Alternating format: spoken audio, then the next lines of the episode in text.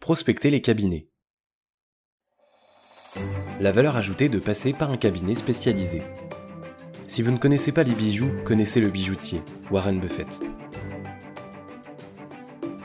Les cabinets de management de transition. Imaginez que l'on vous contacte directement pour vous proposer une mission qui correspond tout à fait à vos attentes. C'est le rôle des cabinets spécialisés. Ces cabinets ont deux principales forces et valeurs ajoutées.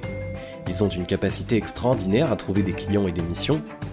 Ils ont une grande faculté à trouver immédiatement ou en quelques jours la perle rare, vous, qui remplira avec succès les objectifs. La plupart des sociétés de management de transition ont bien compris que leur valeur ajoutée résidait dans la mise en relation adéquate et précise entre une offre et une demande. Leur cœur de métier est celui-là, et la majorité des sociétés de management de transition ne recrutent pas les candidats au sein de leur cabinet. En effet, ces sociétés font généralement appel à des consultants ayant leur propre structure, EURL, SASU, etc., ou intervenant en portage salarial. Plus rarement, il arrive que certains cabinets recourent à l'intérim pour placer leurs intervenants en entreprise, mais il ne s'agit généralement pas d'un statut prisé par les consultants.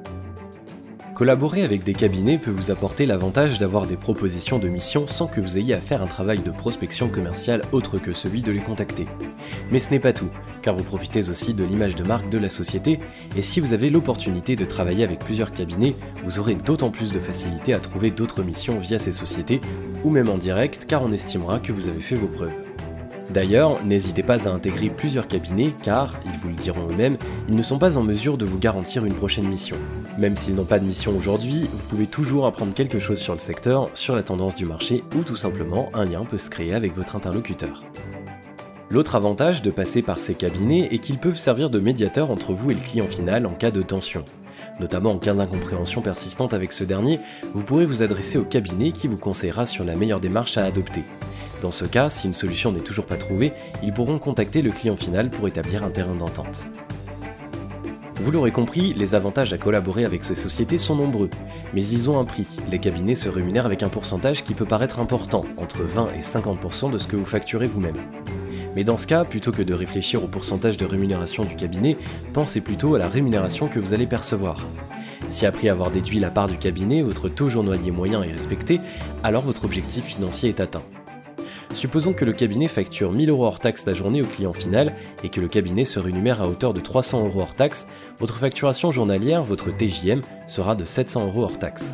Si votre objectif était de 650 euros hors taxe, alors vous avez dépassé votre objectif, même si le cabinet se rémunère à hauteur de 30% de la facturation. Attention toutefois, car toutes les sociétés de management de transition ne se valent pas, et il conviendra d'être vigilant sur un certain nombre de points comme par exemple votre TJM, le délai de paiement, le délai de résiliation. Ces points sont abordés en détail dans le livre Travailler comme indépendant en mode mission. Vidéo Interview de cabinet, d'indépendants et d'experts dans notre chaîne YouTube. Retrouvez régulièrement de précieux conseils, des astuces et des partages d'expériences. allomission.com slash YouTube. Astuce Et si vous contactiez les personnes interviewées? N'hésitez pas à commenter les vidéos afin d'interpeller positivement les personnes interviewées ou servez-vous-en par exemple comme accroche d'une lettre de candidature les entreprises de services du numérique et les cabinets de conseil. Ces cabinets auront les mêmes avantages et inconvénients que le cabinet de management de transition avec toutefois quelques différences notables. Une certaine spécialisation sectorielle ou métier, les métiers évoluent davantage autour des nouvelles technologies. Entre autres, un développeur Java ou un architecte IT y trouvera probablement son bonheur.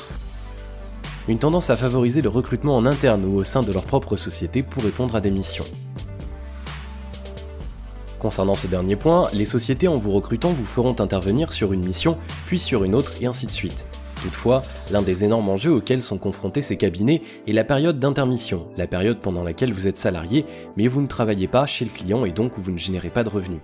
Le poids des intermissions pèse en général pour 30% de leur marge brute.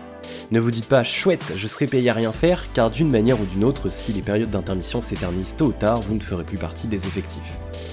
Face à ces problématiques de coûts et d'intermission et aux besoins de spécialistes très pointus, ces sociétés sont généralement ouvertes à travailler avec des personnes en statut indépendant le temps de la mission. Vous pourrez donc soit essayer de travailler au sein de leur structure en tant que salarié, soit en vous servant de l'argument du coût de l'intermission qu'ils n'auront pas s'ils recourent à vos services en tant qu'indépendants.